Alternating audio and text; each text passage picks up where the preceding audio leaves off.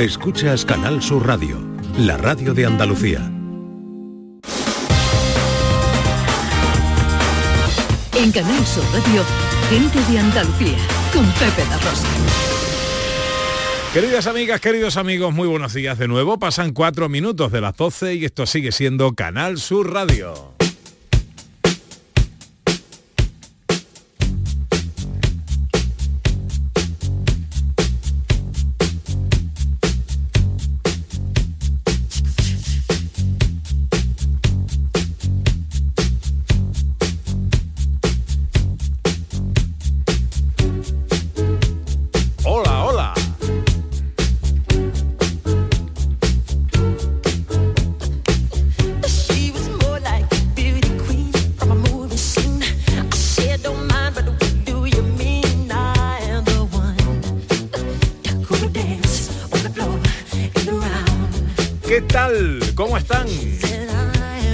Llevan esta mañana de sábado 27 de enero de 2024?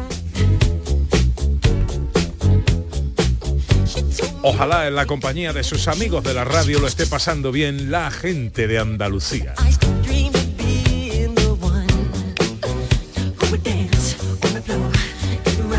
Segunda hora de paseo. Tiempo para el cine con José Luis Ordóñez. Tiempo para la historia y nuestro teatrillo radiofónico con guion de Sandra Rodríguez.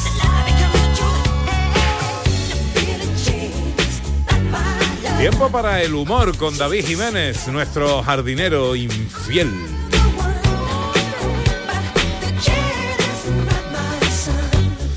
Un 27 de enero, pero de 1984, Michael Jackson sufre quemaduras graves en la cabeza después de que su cabello se incendiara mientras cantaba esta canción, su éxito Billie Jean, para un anuncio de Pepsi en Los Ángeles. Los fuegos artificiales preparados explotaron quemando gran parte de su cuero. ¿Os acordáis de aquello? Sí, Sandra, sí. José Luis, buenos días. Mm, Yo no me acuerdo, pero ahora que lo has dicho tengo ahí como una imagen lejana en la cabeza. Pero qué fuerte, ¿eh? Sí, pobre, sí, ese- sí, pobre, sí. pobre Y de hecho después yo creo que se le cambió el pelo, empezó a tener un pelo diferente. Se fue cambiando todo, a él bueno, ya cambió todo, ¿no? Pasó Pero de Michael Jackson a otra persona. otra persona diferente. Otra sí, sí, cosa. sí. Wow. ¿Cómo estás, Sandra? Pues estoy muy bien, la verdad. Aquí con otro sábado más con vosotros, con teatrillo y con una escapada súper chula. El teatrillo cumple su capítulo número 136. ¿De qué va la cosa? Mira, es que he estado, he estado informándome un poco de la batalla de Trocadero, que es una batalla súper importante que ocurrió en San Fernando, en Ujú. Cádiz. Y re- así vi- viendo cosas, eh, vi que la plaza de París, de Trocadero, donde nos hacemos todos la típica foto esta de la Torre Eiffel, que está en alto, viene de esta batalla. Y entonces vamos a hacer la primera parte de un teatrillo con unos turistas que están en París intentando hacerse una foto, ¿vale? Qué bueno. ¿Y el cine de qué va hoy? Bueno, el cine eh, viene uno de los estrenos, porque esta semana han sido las nominaciones a los Oscar y esta semana se estrena una de las películas más nominadas a los Oscar. Entonces hablaremos de esto y hablaremos de noticias pues muy interesantes y algún especial chulo, un poquito de todo.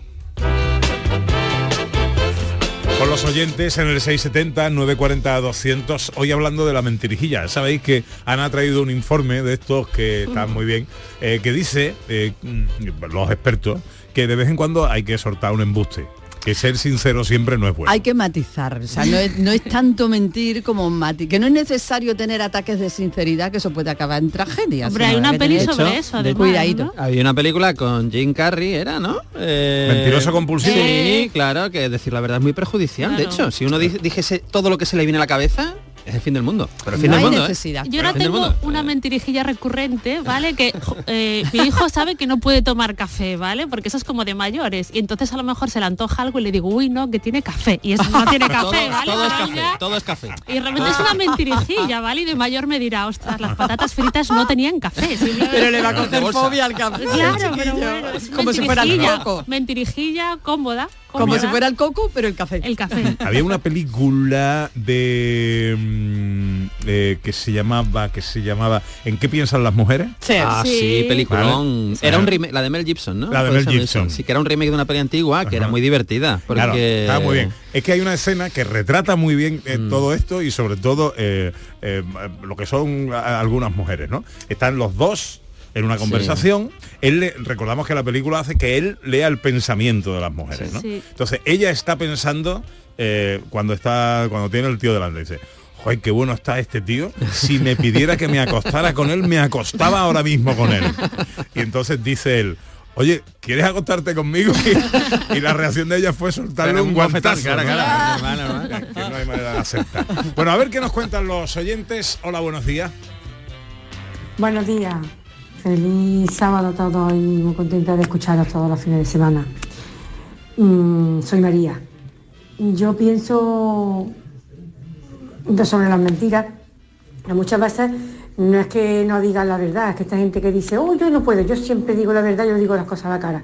Ah, Ya muchas veces por educación tú no puedes estar diciendo lo que tú piensas, pum, saltárselo a la otra persona porque le puede estar haciendo daño, pienso yo.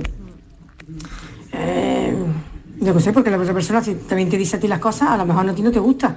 No, a lo mejor no, seguramente a ti no te gusta. Pues piensa un poquito, no te digo que diga una mentira, pero hay que pensar muchas veces las cosas y no merece la pena estar diciéndole, vamos, por respeto, por educación. eso. Claro, claro, Así es. claro. Tiene No. toda la razón, vamos. Así Yo qué es. sé, vamos, pienso yo, pienso yo. To- Toda la razón es. del mundo, vamos. Toda la razón del mundo. Eh, bueno, 670 940 200. Hola, buenos días. Buenos días, Pepe, Ana, Hola. desde el puerto de Santa María. Ole. Mira, yo soy de la opinión que la mentira es una estrategia, porque a veces diciendo mentiras se saca la verdad.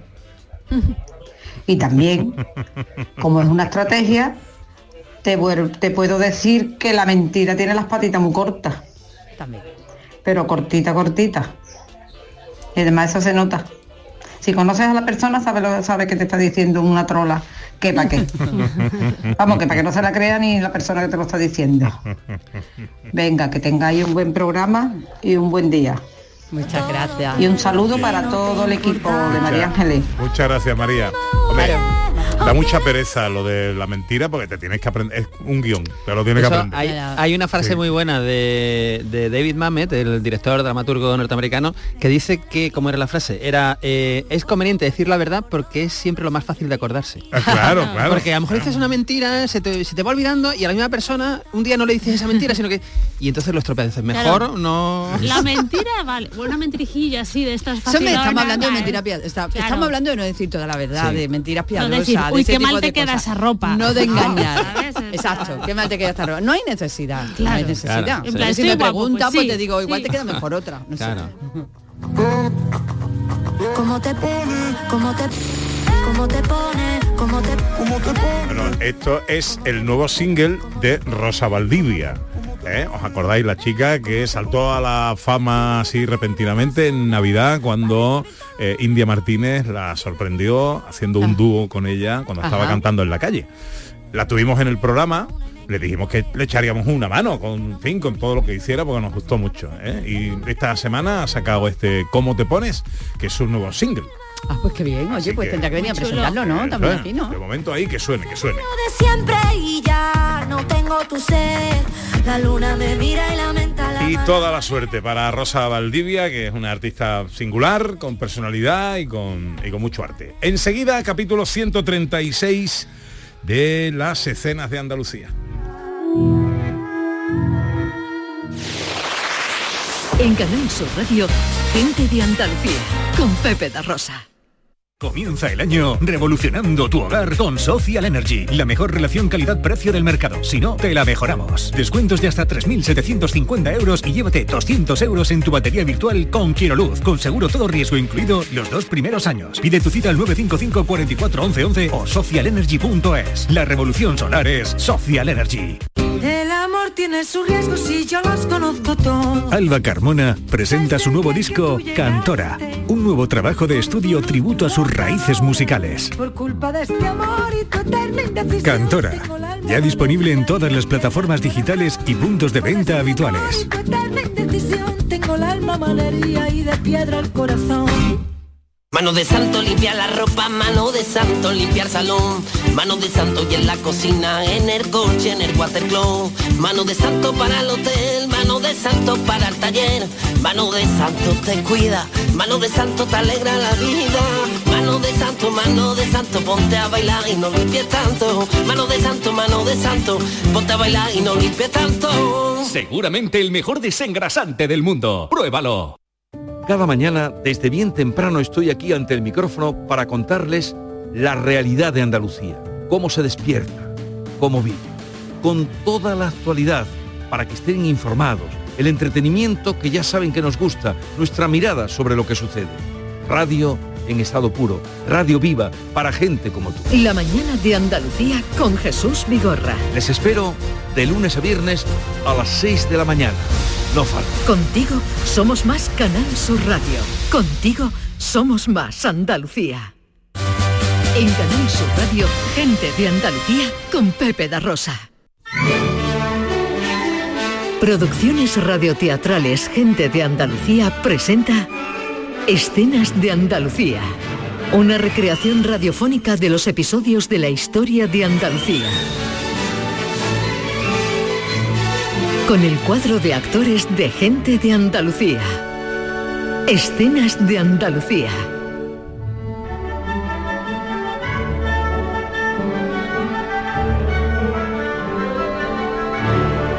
Hoy, capítulo 136, La batalla de Trocadero, primera parte.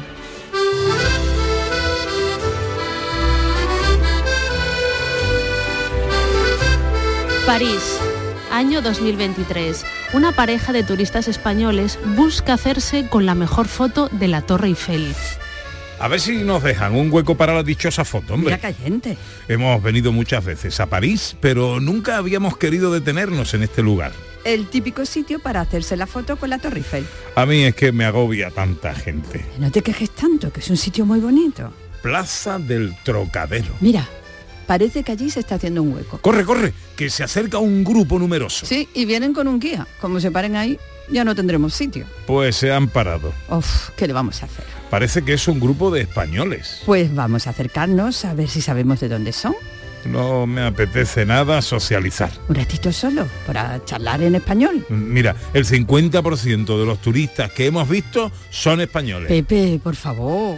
La pareja se acerca al grupo de turistas y escuchan al guía dar algunas indicaciones sobre la plaza. Y por eso el nombre de la plaza tiene un origen español, en concreto viene de la batalla que se produjo en San Fernando, Cádiz, tal y como les he contado. Ahora les dejo media hora para que se hagan la típica foto de París y nos reunimos aquí, por favor, en 30 minutos. Gracias a todos. Di- disculpe, señor. Ah, sí, dígame. Mi mujer eh, tiene interés por saber de dónde son ustedes, de qué parte de España, vamos. Oh, bueno, yo vivo en París desde hace cinco años y vengo de Valladolid, pero este grupo de personas es de San Fernando. Mm, ya me parecía a mí que eran de por allí. Ah, tenían especial interés en venir a Trocadero por lo de la recreación de la batalla. ¿Una recreación? Sí, señor, esta misma tarde. Pero, ¿de la batalla de Trocadero? Sí, sí, aquí en París. Es curioso que se haga aquí teniendo en cuenta que la batalla fue en San Fernando. Ya sabe cómo son estos franceses. Para ellos también forma parte de su historia y quieren que las nuevas generaciones la conozcan. Ah, claro, visto así. Tengan en cuenta que en esa batalla fallecieron bastantes franceses ayudando a Fernando VII a restablecer el absolutismo. Los famosos 100.000 hijos de San Luis. Correcto, ese era el ejército que se enfrentó a los liberales y, y que ganó, no sin unas cuentas bajas. Entonces, esta tarde, ¿podremos asistir a la recreación? Es acceso libre. Pues nos veremos por aquí. Disfruten del resto del día. Vuelvo con mi grupo, que se dispersa. Continuará.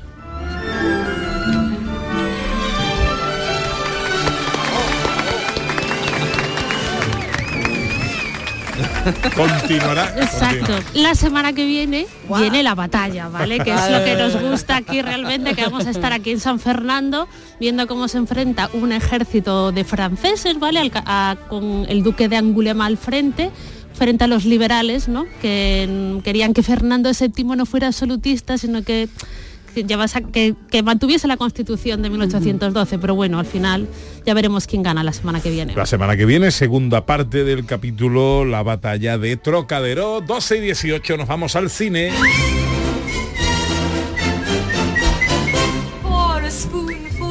Y hay mucho que contar, así que vamos rapidito con un poquito de la actualidad cinematográfica. Hombre, Ana. no hay más remedio que la de los Oscars y sus Pues es nominaciones. que ha sido la semana de los Oscar, entonces han salido las favoritas son, claro, Oppenheimer con 13 nominaciones, Pobres Criaturas, que se estrenó ayer, y después hablamos de ella con 11, la de Scorsese, Los Asesinos de la Luna con 10, Barbie se ha llevado 8 nominaciones a los Oscar, que esto podríamos hablar un rato y eso. Eh, y oye, La Sociedad de la Nieve, película rodada, al menos una parte de ella, en la Sierra Nevada de Granada, pues se ha llevado el, el, eh, dos Oscar, dos, do- bueno, Dos no nominaciones. dos nominaciones, eh, Esa. mejor maquillaje y peluquería y nominación a mejor película extranjera, con lo cual eso me parece una maravilla, pero Debían de añadir un Oscar más a la, sí. a la mayor producción de memes de la historia. Yo es que me parece divertidísimo lo de los memes es de una inventiva muy negra porque es mu- mucho humor negro, claro, Sí, pero, sí, está, claro. pero está muy bien. Oye, es lo bueno del ser humano, ¿no? sí, que se sí, puede hay reír que de reírse en cualquier cosas, situación. Oye, pero escúchate esta música un momentito.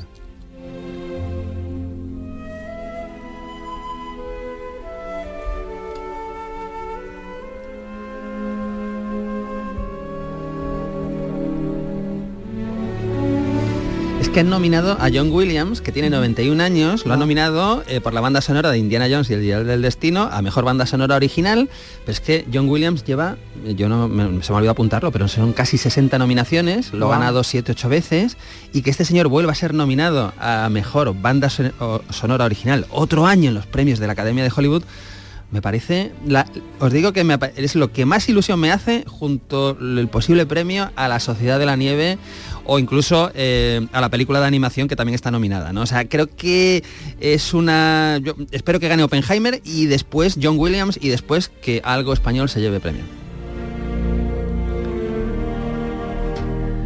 Que tenemos nuevo parque Pues es que jurásico. creíamos que ya se había acabado, con la, se acabó la trilogía de Spielberg, se acabó la nueva trilogía, pero es que David Coeb, que escribió las dos primeras películas, la de Spi- las de Spielberg, las que dirigió Spielberg, está La de los escribiendo 90, la de los 90, Las la del clásicas. 93 y la secuela del 97, que era con Jeff Goldblum, pues le han encargado volver a escribir otra película de Parque Jurásico con la esperanza de que se convierta en una nueva trilogía. Con lo cual, hombre, yo creo que esto, a todos los que nos gustan los dinosaurios y los velociraptores comiendo humanos, está bien.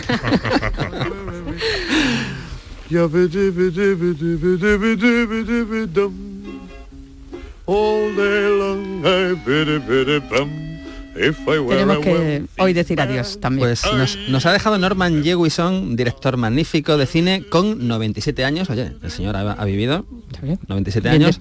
eh, que tiene magníficas películas, El En el calor de la noche, Jesucristo Superstar, el, el musical, era el director. El caso de Thomas Crown, película magnífica, que Hombre. después tuvo un remake. Después tuvo el remake con Pierce Brosnan, Con Pierce si no recuerdo mal. Hechizo de Luna, eh, la de Cher y O sea, Nicolas este, Cage. este dirigió la primera. Dirigió la primera que era con Steve eh, McQueen. Steve McQueen y Faye Dunaway, si no Correcto. mal. y, y bueno, y por supuesto, yo siempre me acuerdo de Norman Jewison por el violinista en el tejado, que tiene este número que es como un pequeño clásico. Sus películas tuvieron casi 50 nominaciones y sus películas se llevaron casi 12 Oscar. Él no se llevó ninguno, pero estuvo nominado varias veces. Bueno, vamos con los estrenos. Empezamos por una irlandesa. Bueno, es la que os decía, es una de las favoritas a los premios Oscar, es, eh, tiene 11 nominaciones y se llama Pobres Criaturas. Soy Bella Baxter. Soy una persona imperfecta y propicia a los experimentos. Busco excursiones y aventuras. Vela mucho por descubrir. Eres la mujer más bella que he visto jamás. Estar viva me resulta fascinante. ¿Vela? ¿Por qué tenerlo en Pobres criaturas, ¿qué pasa aquí? Bueno, aquí tenemos much- m- eh, bastante eh, lo que es el espíritu de Frankenstein, una película fantástica. Tenemos a- al personaje de Bella Baxter, que es una joven revivida eh, por un brillante científico, ¿verdad? Y bueno, pues ahora queda por delante todo lo que tiene por, por aprender, por conocer, por um, adaptarse de una sociedad pues eh, extraña, vertiginosa, sofisticada o, o perversa. Es una película protagonizada por Emma Stone, protagonista absoluta, pero con secundarios como Mar Ruffalo y Willem Dafoe, que siempre se comen la película. Dirige Yorgos Lantinos, hizo películas como Langosta, como el, el- ¿cómo era? el sacrificio, sacrificio del del ciervo ciervo sagrado, sagrado. algo así. Bueno, son películas eh, raritas, raritas, ¿no? Eh, Raritas así. es la palabra. Eh, pero muy premiadas y muy queridas en los festivales, ¿no? Porque estuvo en Venecia, estuvo con los BAFTA, Globos de Oro, en fin, es una película sin duda que hay que ver. De Francia, como no, llega una de aventuras, eh, más mosqueteros. Esto no tiene nada que ver. No tiene fin, la de esto- los mosqueteros. Claro, es que la, la novela de Alejandro Dumas es muy gorda, ¿eh? Entonces, el año pasado tuvimos Los Tres Mosqueteros, que no acababa la película, y este año nos llega Los Tres Mosquere- Mosqueteros Milady. Yo creía en la libertad. Desde que nací. Los hombres me han humillado, mancillado, traicionado. Mi vida ha sido suya. Mi muerte será mía. Está mosqueada, está- Eh, claro. mosqueada. Cualquiera que haya leído la novela o visto cualquiera de las otras adaptaciones al cine de los tres mosqueteros sabe que Milady es la mala y aquí la mala es Eva Green. Entonces, bueno, Eva Green es la mala, es la villana y los mosqueteros siguen ahí, está Vincent Cassel, Roman Durois, en fin, un, un reparto francés, una película francesa, evidentemente, que yo no me perdería. El que quiera aventuras, desde luego, creo que es una apuesta estupenda para el fin de semana. Eva Green eh, eh, salió en una de las últimas películas de Bond, ¿no? Eva Green salió en la primera de Daniel Craig Daniel y en la última había un recordatorio a Correcto. ella, exactamente, sí, Esa sí, la era la... Y estuvo en Sevilla rodando, hace ya muchos años, la película aquella de Ridley Scott, la del Reino de los Cielos. Estuvo rodando por los Alcázares, si no recuerdo mal, o se la Casa rodó de mucho en Pilatos. España esa Sí, película. sí, sí, sí, sí. O sea que... Otro estreno. Bueno, un- una película que, que me encanta la temática porque habla de, de literatura, es mitad thriller, mitad drama, se llama eh, La chica de Miller o Miller's Girl. ¿Cómo te llamas? Cairo Sweet. Yo soy el profesor Miller. Imagino que te dieron una lista como esta. Ya los leí todos. Pero hay 12 libros en la lista. Me va la marcha. A good kid. ¿Qué es ser adulto? Tengo 18 años. Languidez con la espesura de la nada, Tennessee. ¿No te da miedo andar por esos bosques? Lo más peligroso aquí Tenemos la que- historia de un profesor de escritura, de creación literaria, una alumna joven de 18 años con gran talento, con grandes capacidades para la creación, para la lectura. Eh, ¿Y qué pasa? Pues que se van a desdibujar un poco los límites entre lo que se escribe, lo que se imagina y lo que sucede. Que según lo que sea, lo que sucede en realidad pues puede ser peligroso para cualquiera de los personajes involucrados. El reparto tiene a Jenna Ortega, eh, que es una actriz joven que está teniendo bueno, pues una carrera impresionante en los últimos años, y Martin Freeman, que es el Watson de la serie Sherlock, que es el personaje del profesor. Con lo cual yo creo que es una, una historia con un argumento muy, muy interesante. Bueno, y vamos con un último estreno, una última recomendación. Bueno, tendría que hablar de esta porque el protagonista absoluto es Pierce Brosnan. Hombre. Es una película eh, británica basada en hechos reales que se llama El último soldado. Los tiempos han cambiado, Artie. Ya nadie recoge autoestopistas.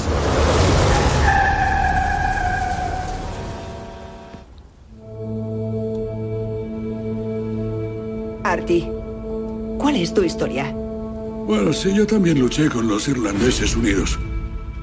Todos escribimos cartas de despedida antes de ir a Francia por si nos mataban. Yo estaba aterrorizado. Está ahí como cansado, ¿no? Eh, bueno, es que hace de anciano aquí. Pi- Bueno, Pierce Brosnan ya tiene una edad, pero no, no tanta, ¿no? Como, como, en, como en la película, que nos habla de este veterano de la Segunda Guerra Mundial que se escapa de su asilo en Irlanda del Norte porque quiere ir a Francia para asistir al 75 aniversario del desembarco del día D, ¿no? Eh, bueno, eh, si alguien ve el tráiler, ve a un Pierce Brosnan caracterizado pues como un anciano de muchísimos años y, y hemos escuchado el tráiler, que es el mismo doblador de Pierce Brosnan, pero también envejecido, porque es la voz como muy, muy cascadilla, ¿no? Entonces yo creo que el atractivo es, primero, que es un hecho real y después ver a Pierce Brosnan en un papel absolutamente diferente al habitual. En la tele que ponemos... Buah. A ver, es una película que es americana, es un western del 68. En inglés se llama Un vaquero llamado Ganon, pero aquí se tradujo como Cuando el alba se tiñe de rojo. Había realmente creación en los... eh, la manía de... Cuando el alba se tiñe de rojo. Es una película eh, con guion de Borden Chase, que es uno de los grandes guionistas americanos de, western y de cine de aventuras en los 40, 50, 60, y está protagonizada por James Franciscus, Michel Sarracín y Judy West. Hombre, yo no me perdería hoy a las tres y media en Canal Sur Televisión cuando el alba se tiñe de rojo.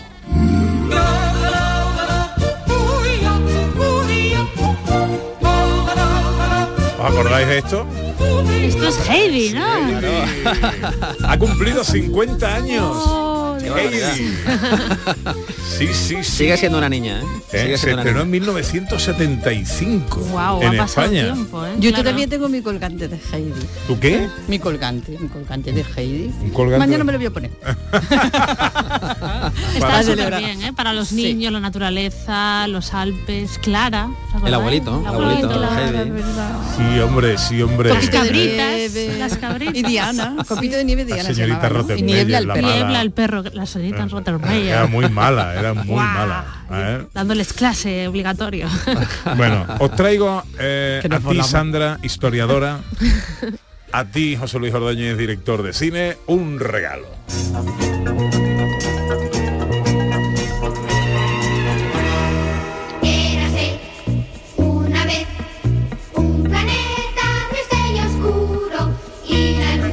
Bueno, y a los oyentes, claro. descubrió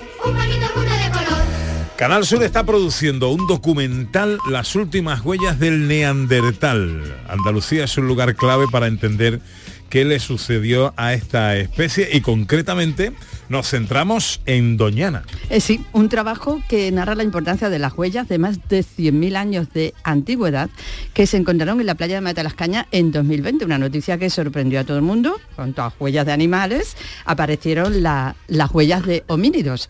Y esto, bueno, pues es fundamental y es clave para entender la historia de la humanidad, de los neandertales. Un documental eh, que, como digo, está producido por Canal Sur y que va a mostrar cómo era Doñana hace 150.000 años. Seguramente no tiene nada que ver con lo que era hoy. He estado viendo un poco del documental y parece que había elefantes por esa época, por allí. Sí, sí, increíble. Elefantes. Elefantes, elefantes. Bueno, vamos a saludar, eh, ha venido a visitarnos Jesús Moreno, que es el director del documental. Hola Jesús, buenos días. Hola, muy buenos días. ¿Cómo estás? Muy bien, muy contento de estar aquí con vosotros. Oye, qué, qué apasionante de, de- de momento, lo primero que se me ocurre. Es apasionante esto, ¿no?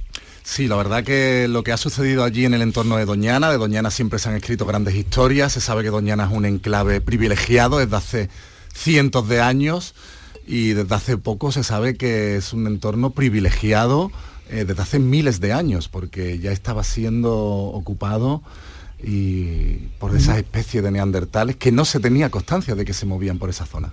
Porque todo surge a raíz de esa noticia, no de esas huellas que aparece, que eso fue hace como tres o cuatro años, una noticia que salta a 2020-2021, y se habían encontrado huellas de Nardental, había huellas de, animales, ¿no? De, de hace 100.000 pero que no se habían encontrado huellas de, de Nardental, y aparece esta noticia, y a partir de ahí... Efectivamente, en el 2020 se encuentra este yacimiento con estas huellas fosilizadas de muchas especies que hoy en día no están por la zona de Doñana y eh, se encuentran una serie de huellas de neandertales. Y claro, la comunidad científica eh, dice, ostras, esto es algo que no ha sucedido antes, que no se tenía constancia, se ponen a investigar y descubren que hace 150.000 años había una doñana un poco diferente y algo parecida a la actual y con claras evidencias de que los neandertales estuvieron por toda esa zona de Doñana. Y, el- en el documental se habla de que puede ser que fuera el último lugar donde estuvieron los neandertales. Bueno, lo que, ser. lo que sí se sabe es que Andalucía, el sur de la península, eh, ha sido uno de los últimos refugios de esta especie. Porque la extinción de este grupo de, de estos- de- de esta especie neandertal eh, fue en torno a los 40, 50 mil años y parece ser que es en Andalucía donde se encuentran esas últimas evidencias, cuando en el resto del norte de España y la zona euroasiática ya no existía esa especie, parece ser que los últimos neandertales estaban aquí, en el sur de la península, en Andalucía, es que no eran... Se vinieron aquí a esta zona para extinguirse. Se ve Dijeron, que- ya mis últimos años los voy a pasar en un gran lugar. En que es la. Florida de, de los neandertales. Que eran inteligentes, eran Claro, bastante inteligentes. Bueno, va para morir. ¿eh? No, me parece fascinante. eh, pensar en eso, ¿no? No solamente los neandertales, sino otras especies como elefantes y como a saber lo que, lo que se ha encontrado. Pero a mí lo que me interesa también desde el punto de vista del, del rodaje del documental y tal, es que me parece que eh, has mezclado lo que es la información científica de expertos y tal, pero también con la recreación, con la recreación pues a lo mejor de, de- especies o, o de, de neandertales, no sé. Eso me gustaría cómo, cómo mezclar la ficción que haces, que es la recreación, con la información científica ¿no? que, que se aporta. Sí, efectivamente. Nosotros cuando decidimos hacer este proyecto documental, eh, queríamos que sentara las bases eh, de estos últimos años respecto a esta especie aquí en el sur de la península. Pero claro, también queríamos ponerle un componente de entretenimiento y de divulgación que llegue a todos los públicos. Eh, y decidimos apostar por la recreación. Hoy en día ponemos la televisión y vemos cualquier serie, cualquier documental y tiene una parte ficcionada. Eh, ficcionar la parte del- de una especie que no tenemos constancia era un reto, pero para eso estaba nuestro equipo científico y nuestros asesores que nos han ido aconsejando cómo hacerlo. Nosotros lo que hemos eh, hecho con esta recreación es contar cómo era la vida de una familia neandertal en el entorno de Doñana Qué chulo. cómo llegan, cómo era ese entorno, qué se encuentran, cómo sobreviven en una zona en la que no hay cuevas. Porque Claro. siempre los, los Claro, neandertales claro, han estado asociados a las cuevas. ¿verdad? ¿Y cómo vivirían estas, esto- este grupo de neandertales en una zona donde no hay eh, refugio de las cuevas, refugio para ellos y para sus depredadores? ¿Y cómo habéis llegado a...? Porque no, tenéis certeza de cómo era aquello, lo habéis mm, imaginado con- o, qué- o qué? ¿O cómo- a través de nuestro equipo científico y nuestros paleontólogos se sabe eh, cómo era la doñana de hace 150.000 Ujú. años. Eh, el mar, donde conoce- que conocemos ahora, estaba retirado mucho más para atrás, a unos 15, 20 kilómetros, y era una serie de lagunas interconectadas. Había una vegetación similar a, a la actual, eh, una serie de dunas similares a las que podemos ver ahora, eh, pero sí había eh, una fauna completamente diferente. Había grandes elefantes de 5 metros de Wow. altura eh, que venían a estas zonas. Eh, también había uros gigantes, que es eh, el descendi- los descendientes de nuestro toro bovino grande, pero unos uros de casi dos metros de altura con unos cuernos enormes de casi dos metros. pero es- entonces estás hablando de, de un toro, salvando las distancias, de dos metros de alto, Sí, con unos los- cuernos del triple el- de... Claro, pues contra esas especies, nuestros neandertales que, que se movían por esa zona eh, tenían que convivir. Eh, Ah. También se tiene constancia en este yacimiento eh, de huellas de leopardo, lobos y jabalíes de casi 300 kilos. Hoy en día hay jabalíes en la zona de. Doñana. Mm. Pero allí se ha descubierto una nueva especie a través de estas huellas fosilizadas y son unos jabalíes gigantes. ¿Y cómo vivían los neandertales? ¿Cazaban? ¿Cómo, que era, ¿Cuál era su modo de vida normal? ¿No tenían cuevas para refugiarse? ¿Construían algo? ¿Cómo, cómo era? Pues mira, estos neandertales, que son los denominados neandertales costeros, eh, en la zona de Doñana y el sur de la península, eh, concretamente en Doñana, eh, al no tener un refugio de cuevas, lo que hacían era eh, una serie de, de cabañas o de refugios aprovechando la, eh, la vegetación, los pinos, las dunas, de tal forma que irían construyendo sus pequeños refugios para estar un día, dos días, una semana o seis meses, porque ellos eh, iban detrás de, de estos grandes herbívoros eh, para poder continuar, para poder alimentarse.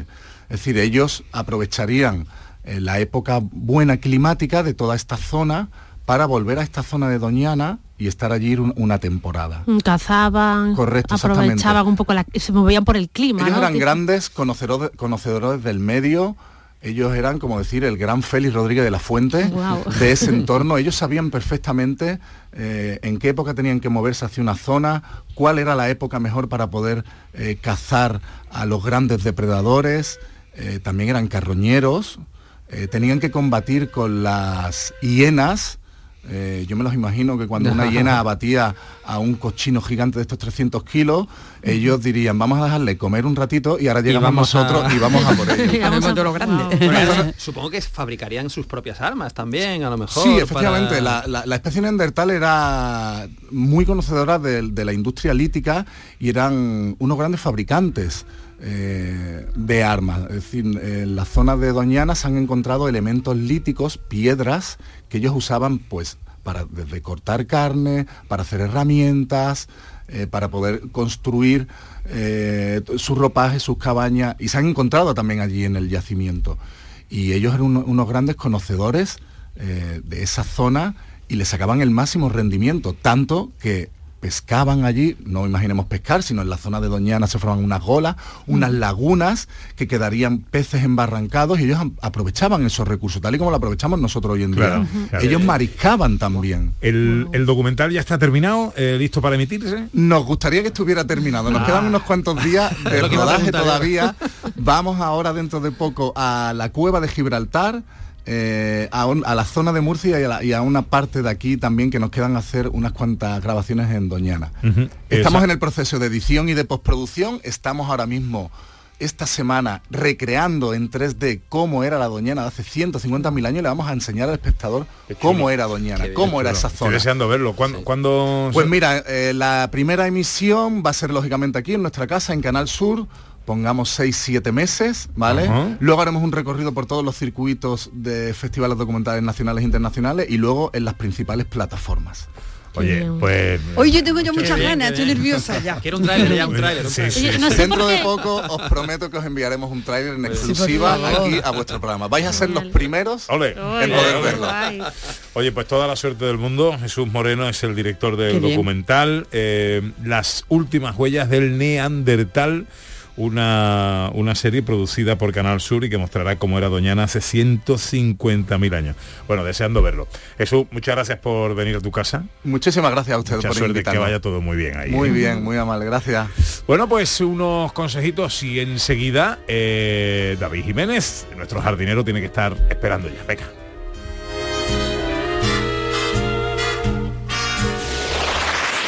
En Canal Sur Radio, gente de Andalucía, con Pepe da Rosa. Canal Sur Radio. Vive las rebajas en Los Alcores. Encontrarás todo lo que estabas buscando al mejor precio. Moda femenina, masculina, infantil, calzado, decoración y complementos para el hogar, deporte. No las puedes dejar escapar. ¿Hay ganas de rebajas? A92, salida 7, Alcalá de Guadaira, Sevilla. Centro comercial Los Alcores. Mucho donde disfrutar. Noches de la Maestranza presenta El Barrio el próximo 13 de septiembre. Entradas disponibles en el corte inglés.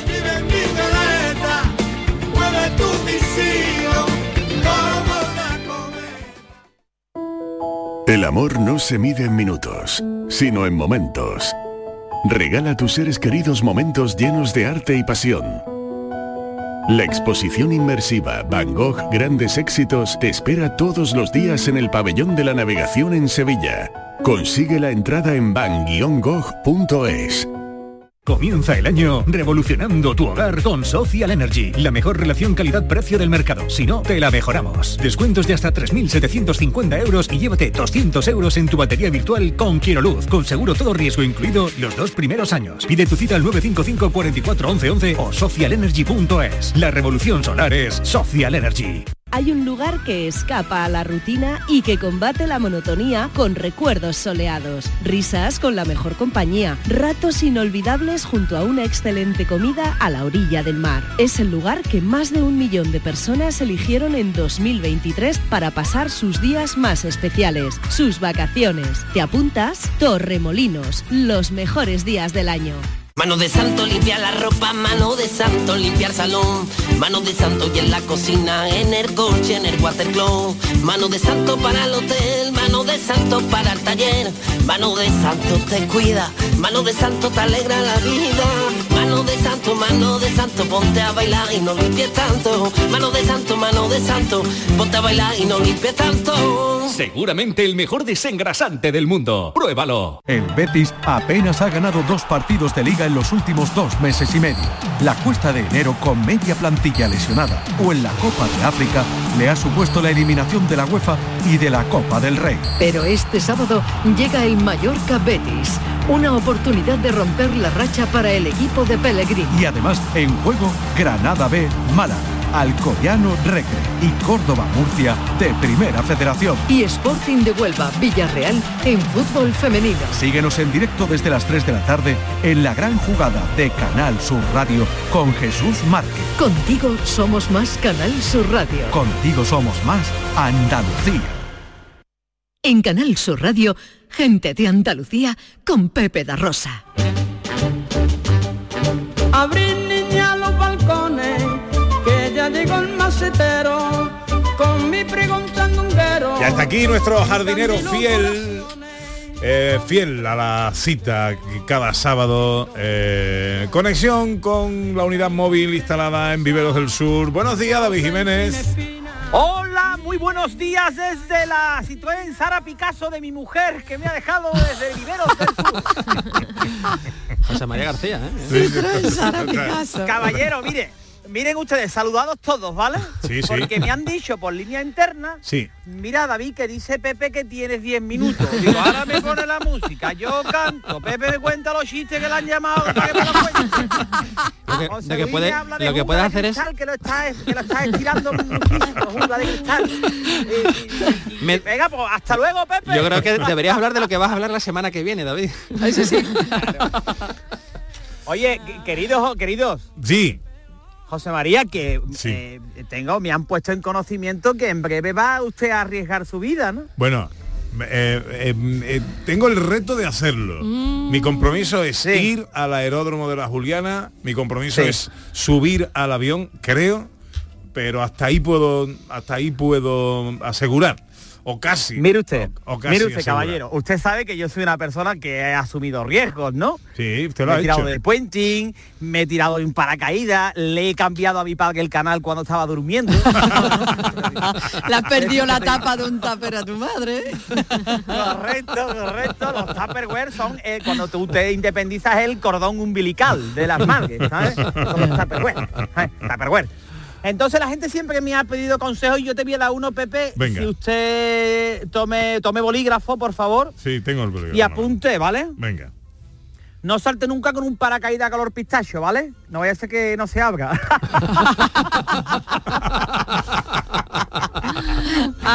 Cuando tú veas, porque generalmente es un guiri el que salta contigo, ¿sabes?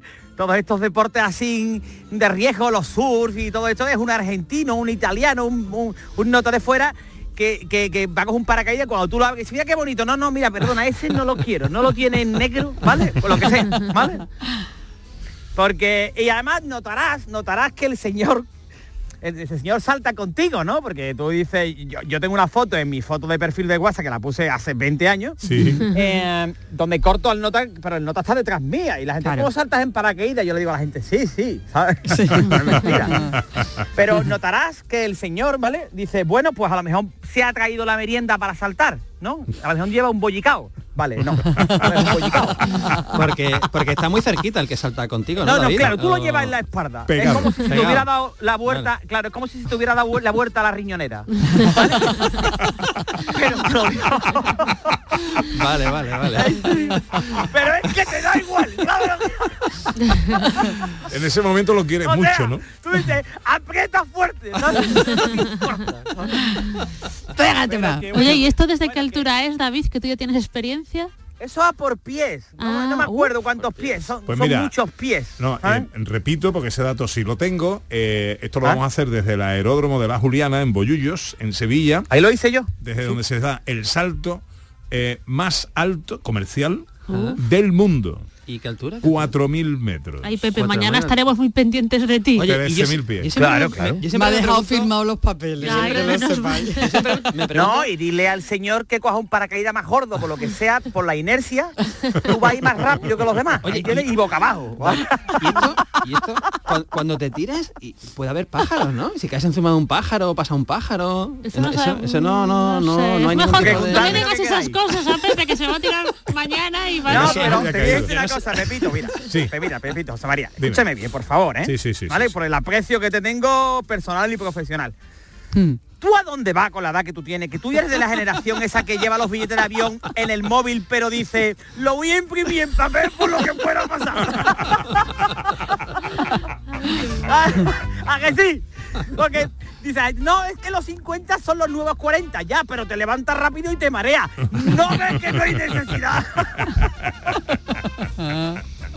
¿A dónde vas? Sí, eso, eso me lo he preguntado varias veces a lo largo de esta semana. Eh, pero bueno, Claro. di mi palabra en el programa de televisión, estos, eh, lo- las tradiciones del directo, y dije que lo haría y, y lo voy a intentar. Insisto, no está sé. muy bien, está muy bien, porque te van grabando el vídeo, ¿no? Yo tengo el vídeo grabado y, y, y, se me ve la cara descompuesta, ¿sabes? Compuesta. que tú puedes, esa, eh, la sonrisa es una sonrisa farsa como cuando te piden lo de la mesa de los restaurantes, igual que te digo siempre. que, se te, eh, que, que, viene nota y te dice, se va usted a levantar y se está sonriendo así, pero es de mentira. Pues esa es la que tú llevas en el avión. Ah, que tú vas descompuestito. bueno, eso sí bueno, señores, que voy a lo mío, ¿no? Ah, pero esto ¿Perdona? no era lo tuyo. No, no, no, no, no, no, no, no. ¿Aún no has empezado? Pues, Veráis, os cuento, ¿vale? ¿Os cuento? Sí, en dos minutos. No, ¿en serio? Bueno, Han pasado ocho minutos, David. Ah, bueno, pues no, vengo a hablaros porque verá, os cuento, esta semana pues me han quitado tres puntos y mil euros. No. ¿Qué has hecho? ¿Otra vez? He ido ¿Otra al vez? He ido al dentista. Ah, tonto. No, la otra vez fueron seis. No, no, he ido al dentista. No, se va a creer la gente que yo soy un, Un el torete. un ¿sabes? No, no, no, no. Porque cuenta la leyenda, cuenta la leyenda que una vez una persona fue a un dentista, ¿no? Y, y no le detectó caries, ni le dijo que mordía mal, ni que necesitaba una férula, ni nada de eso, ¿sabes? Ajá. Por- claro, yo al dentista lo voy dejando para el final. Me pasa lo mismo como lo de morirme, ¿no? Digo, lo voy a dejar para lo último. Ay, Eso es como la gente que dice, no, voy a Nápoles, te tienes que ir a Nápoles antes de morirte. Digo, claro, después va a ser un problema. Pero porque la gente te dice eso de Nápoles y tú vas a Nápoles y dices que yo, colgar la ropa dentro de las casas.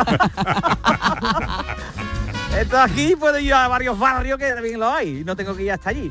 Bueno, yo lo he dejado para el final porque eh, yo, eh, yo lo paso fatal, fatal en el dentista, de verdad que es que lo paso fatal. Eh, Prefiero tirarme del avión, la verdad, con el bollicao en la espalda. Pero yo ahí pido, pido anestesia a todo lo que me den, ¿sabes? Dame más, ¿sabes? Yo hasta la epidural pido, ¿sabes? Porque tú te das cuenta que hay negacionistas de todo, ¿no? Hay negacionistas, bueno, un nota que decía que la nieve ardía. o los, los terraplanistas, que siempre digo lo mismo, ¿no? El queso de bola de los terraplanistas son los tranchetes. Y- pero lo que no hay... Lo que no hay son negacionistas de la, de la anestesia, ¿eh? ¿O no? De esos no hay. Ah. Me dice, no, no me la ponga, eso no hace nada, ponme. Ponme fuerte ahí, ¿sabes? Entonces me he dado cuenta que los dentistas se están riendo de nosotros. Porque eh, tú vas y dices, pínchame, pero todavía me lo noto, pínchame más. Y ahora te meten tres jeringuillazos gordos de anestesia en la boca, ¿vale? Y, y te dan charla, te dan charla, ¿sabes? no? Y, y- tú sales hablando de allí cordobés. Mira, me puso la boca. En serio, mira, me puso la boca. Cuando salí, pues claro, la gente me veía y me decía, oye, ¿por qué cerraste el bulli? No. Ferran, cuando hable otra vez. Hablaba como Rajoy, ¿sabes? Mis colegas me decían, David, dibujo es sprinting, ¿sabes? Y no, no. llueve, llueve. Ahora que yo te ponía que no te digo nada. La cara hinchada parecía que guardaba cosas en los mofletes como los hasters, ¿sabes? no? Y, y- y- y, bueno, yo una cosa también me ha quedado muy clara que estoy guardando todas las revistas viejas por si un día, el día de mañana yo quiero montar una clínica dental. Eh, actualicen aquello, ¿sabes? Que me he enterado que, que Angela Shining muere, ¿sabes? Entonces, claro. Entonces lo he estado retrasando para porque la- eh, eh, os han quitado muela de juicio. Sí. ¿Alguna Sí, vez? sí. Bueno, pues yo lo iba diciendo, no, no, puedo aguantar. Y me dice el dentista, hoy, hoy lo voy a hacer, te pongas como te ponga. Digo, uy, madre mía, la hipnosis del Kama Sutra. Ahí lo me acordé. Digo, ay, ay, que me pincha. que me pincha de verdad. Qué tonto eres. David, un minuto, un minuto, venga. David, y cierra. Vaya. Bueno, Bueno, segunda parte, segunda parte la semana que viene. Vale, pues bueno, pues eh, dice, no, esto no te preocupes, David, que va a ser fácil, ¿vale? Mira, fácil no fue. O sea, al tío le faltó ponerme un pie en la cara y tirar, ¿sabes? Porque- David, decía, ¿qué, qué, qué No, no, te iba a decir que esta noche te tienes que poner Marathon Man. No sé si lo has visto. Es una película muy adecuada a todo lo que estás contando. Ya verás, ya verás. Perdón, perdón. Marathon Man. Sí, sí, sí. Una con Dustin Hoffman de los 70 y tal. Hay una escena que te vas a acordar de todo lo que estás contando. Ya verás. Vale, pues lo veré, lo veré, lo Sí, veré, sí, sí. lo veré. Perdón que te he Eh, interrumpido. ¿Quiere echar algo más en mis, en mis cinco minutos? Es que me lo has puesto ahí, digo, tanto de dentista, Vale. no te la puedes bueno, perder esa. pues yo, de verdad, en serio, que mira, que eso se torció y me dice el hombre, no, es que has tenido mala suerte. Y yo decía, ¿por qué mala suerte, caballero? y te puse el pie de la cara, ¿sabes? no, pero salí, salí y ya digo, bueno, mala suerte, eh, vale, a lo mejor es mala suerte, pero tú imagínate, ¿no? Que fuera Carlos Baute y a lo mejor tuviera que tener, meter la dentadura postiza en un vaso de agua. Po, po. Además, esto va a tener que poner cubo de fregona en la mesita de en la mesita de noche. Besito para Carlos Baute. Un beso para Carlos Baute. Bueno, eh, Eh, la semana que viene continuamos. Eh, eh, David, con tu... Porque eh, al final pasaría algo en el dentista y estamos ansiosos por Suer- saberlo. suerte con el paracaídas, rey. Ya te, ya te- ya te contaré mañana por la tarde. Cuídate. ¿O no? adiós, adiós. Adiós. Besito guapo. Chao. Adiós, un besito, adiós.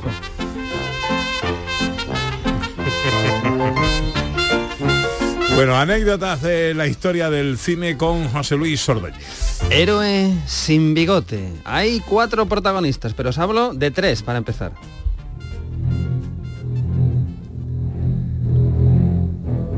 El primer protagonista es el director de esta película, que como todos sabemos es Steven Spielberg, director de Tiburón, año 75. Vámonos con el segundo protagonista.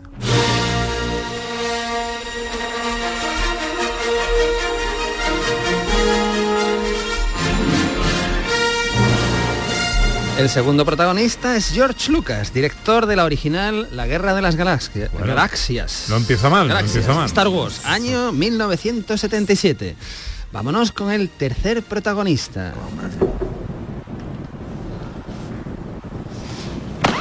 We ended up doing a screen test with uh, Tom Selleck and Sean Young, and it was really, really good. I mean, they were both terrific actors, and it turned out really well. Look, I did what I did. I don't expect you to be happy about it. A- Aquí estamos escuchando a Tom. Selleck. Tom Selleck, había que- oído por ahí. Exactamente, es Tom Selleck que está haciendo una escena de la nueva película que iba a dirigir Steven Spielberg y George Lucas, ¿no? Están ahí los tres protagonistas. ¿Cuándo tiene lugar esta anécdota? Early morning yesterday. I was up before the dawn.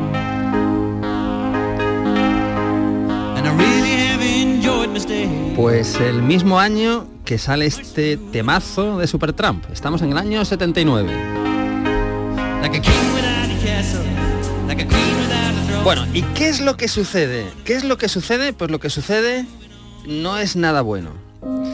Lo que sucede es que eh, Tom Selleck es el elegido por George Lucas y por Steven Spielberg para rodar la nueva película de ambos, que es en la publicidad de la época el director de Tiburón, el director de la Guerra de las Galaxias Unidos. Pero Tom Selleck no va a poder hacerlo. ¿Por qué? Pues porque Tom Selleck había rodado el piloto de una serie, la serie Magnum, y eh, bueno, cuando se roda un piloto siempre hay que esperar a que la cadena lo valore, lo vea y decida si le da luz verde o no le da luz verde. Si le da luz verde, pues da, pues eh, normalmente son 15, 20 capítulos para un año, ¿no? Entonces Tom Selleck estaba en ese momento donde aún no sabía si se iba a hacer o no se iba a hacer y entra en el casting de En Busca del Arca Perdida y es el elegido, después de muchos actores, pues es el elegido para, eh, para hacerla. Pero ¿qué pasa? ¿Qué pasa? Que le dan luz verde, no se puede hacer, eh, no puede participar en En Busca del Arca Perdida y ahora pues se enfrentan a un problemón Steven Spielberg y George Lucas. ¿Y qué hacen? ¿Y qué hacen? Porque Spielberg viene de un fracaso comercial que es 1941, ¿vale? Y quiere hacerlo bien, quiere hacerlo bien con su amigo, pero no saben qué actor elegir. Y entonces Steven Spielberg, George Lucas acaba de rodar El Imperio Contraataca y le pone a su amigo Steven Spielberg pues una de las escenas que está rodando, de los di- diarios y tal. Y Spielberg está en ese sillón viendo El Imperio. Y de repente Steven Spielberg se da cuenta que tienen al Indiana Jones delante de sus narices. Porque Spielberg le dice a Josh Lucas, oye, que tenemos aquí a Han Solo, ¿qué te parece? Am, ¿Y qué sucede? Pues lo que sucede es que George Lucas no quería repetir con actores. Desde American, eh, desde American Graffiti, pues no quería repetir con actores, no quería repetir con Harrison Harrison Ford en la Guerra de las Galaxias, al final repitió, y no quería repetir con Harrison Ford de Indiana Jones, otra película que podía dar lugar a una nueva trilogía. Pero finalmente George Lucas admite que está equivocado y pocas semanas antes del rodaje, George Lucas llama a Harrison Ford y le dice, Harrison, eh, mira, hay una película que va a dirigir Steven Spielberg, que no lo conoces, pero si te, te mando el guion, si te lo lees, te interesa, te vas a cenar a casa de Steven Spielberg. Pues dicho y hecho, eso es lo que sucede y esto es lo que tenemos. Hey, what happened? You don't look very happy. Fools. Bureaucratic What'd they fools. say? They don't know what they've got Tenemos a Harrison Ford, que lo estamos escuchando en la última escena de En Busca del Arca Perdida con Karen Allen, año 81, película que pulveriza todos los récords, que da lugar a cuatro secuelas más, entre ellas la que llegó en 2023 y que ahora está nominada a Mejor Banda Sonora Original por John Williams de nuevo. Y ambos, Karen Allen y Harrison Ford, repitieron el año pasado en la última entrega de una de las mejores sagas de la historia del cine que como veis tuvo un origen pues nada habitual.